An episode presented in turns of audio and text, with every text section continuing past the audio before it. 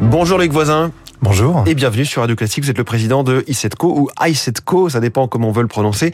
C'est vous qui allez prendre la place des Total, des Esso ou des euh, BP dans les années qui viennent. Euh, je dis ça parce que vous êtes lancé en 2018 sur la distribution d'hydrogène. Qu'est-ce qui vous a fait vous lancer? Alors en fait, nous, on est là pour euh, proposer une solution rapide, réelle, concrète de décarbonation de la mobilité et, et pour également proposer une amélioration de la qualité de l'air. Donc concrètement avec des stations-service qui vendent de l'hydrogène Alors, c'est une partie de nos activités. On a deux activités en fait. Et on a un positionnement absolument unique grâce à ces deux activités. Une première activité qui consiste à favoriser l'accès à l'hydrogène à nos clients, donc développer un réseau de stations de distribution d'hydrogène et parfois de production d'hydrogène sur site.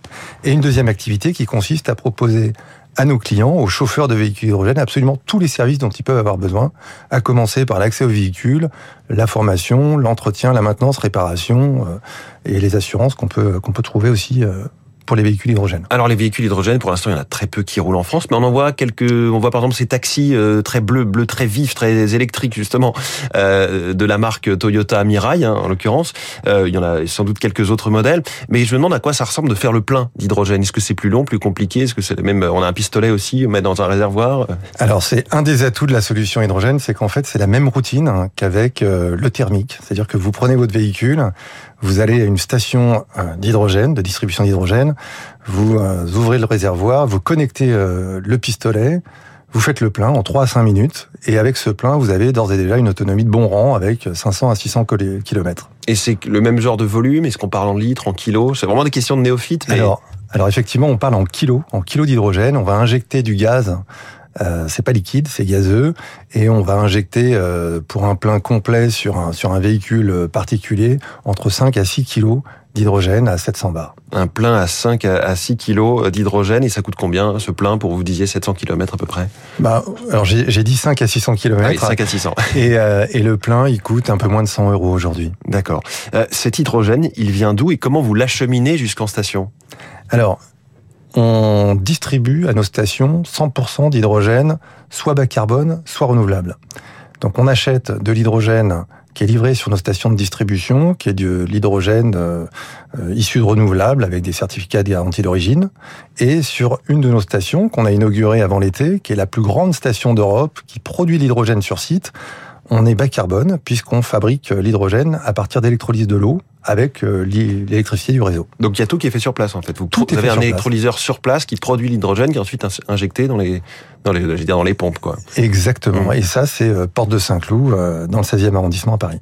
Et euh, vous, précisez bas carbone, parce que c'est vrai qu'on fait parfois la différence entre l'hydrogène tout court et l'hydrogène qui est produit à, partir d'électricité bas carbone ou d'électricité renouvelable. C'est un enjeu majeur hein, sur l'hydrogène de demain pour savoir si finalement c'est vraiment écologique ou pas en réalité. Ah bah c'est tout à fait, euh, c'est stratégique pour pour la filière, c'est stratégique pour nous, c'est un vrai défi de filière. Mais nous on a on a on a, pas tergiversé là-dessus et donc on garantit que 100% de l'hydrogène qu'on distribue à nos stations est soit renouvelable, soit bas carbone. Alors vous parliez de cette euh, nouvelle station donc depuis début de l'été, Port de Saint-Cloud à Paris. Vous en avez quelques autres. Quels sont vos objectifs en matière de, chiffres, justement, de nouvelles euh, stations, de tonnes d'hydrogène, de nombre de pleins? Alors, on fait face à une croissance qui est très forte, très soutenue. On a démarré il y a moins de trois ans euh, notre activité opérationnelle. On a aujourd'hui quatre stations ouvertes au public qui sont toutes les quatre en Ile-de-France, donc une à Roissy, une à Orly, une porte de la Chapelle et la quatrième porte de Saint-Cloud. Quatrième porte de Saint-Cloud, c'est vraiment la plus la cinquième au Bourget et la cinquième au Bourget, exactement. Et euh, avec ces quatre stations, on, on, distribue déjà deux fois plus d'hydrogène que ce qu'on avait dit, que ce qu'on distribuait l'an dernier. Donc on atteint aujourd'hui, euh, sur le dernier mois, près de 20 tonnes d'hydrogène distribué à nos clients. 20 tonnes, c'est donc deux fois ce qu'on faisait l'an dernier.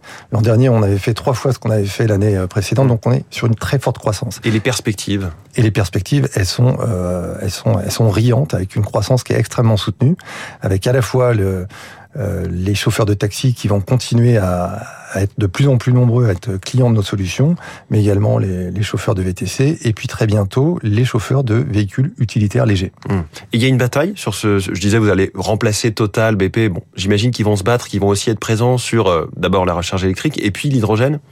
Alors écoutez, nous aujourd'hui, on a le plaisir d'être les, les, leaders en France, d'être un des leaders européens. Mais on se dit qu'avec cinq stations, euh, voilà, ça peut aller très vite dans un sens ou dans un autre la concurrence. Exactement, mais on est très humble et on est on est premier euh, et de très loin. Donc notre enjeu, c'est bien de continuer à déployer notre réseau de stations et continuer à déployer notre flotte de véhicules. Vous avez croisé effectivement beaucoup de nos véhicules avec ce bleu euh, qui est un bleu caspien en fait, qui est, qui un bleu caspien. Voilà, c'est le nom, c'est le nom retenu.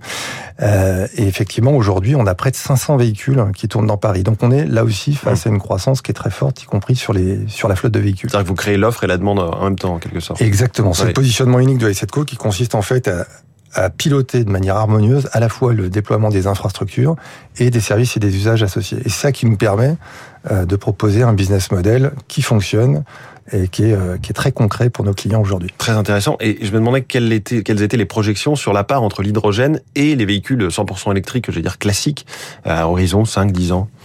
Alors ça, il y a beaucoup de débats euh, sur, sur ce sujet. Notre conviction, c'est que c'est une question d'usage. Donc il n'y aura pas soit l'hydrogène, soit l'électrique.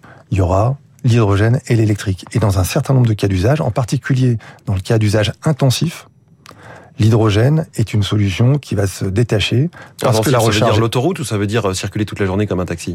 Bah, Ça veut dire avoir un usage intensif de son véhicule chaque jour ou plusieurs jours par mois. Mmh, Donc ça dépend pas de la vitesse. Non, pas du tout, pas du tout, pas, la vitesse, c'est plutôt le nombre de kilomètres effectués effectivement. Donc dès qu'on a besoin d'une autonomie de bon niveau euh, régulièrement, l'hydrogène devient une solution extrêmement pertinente. Loïc Voisin, président de iSetco, merci beaucoup. C'est passionnant, notre invité ce matin dans La France de demain. Très bonne journée. Merci à vous, bonne journée. Et je renvoie au podcast de La France de demain, 6h20.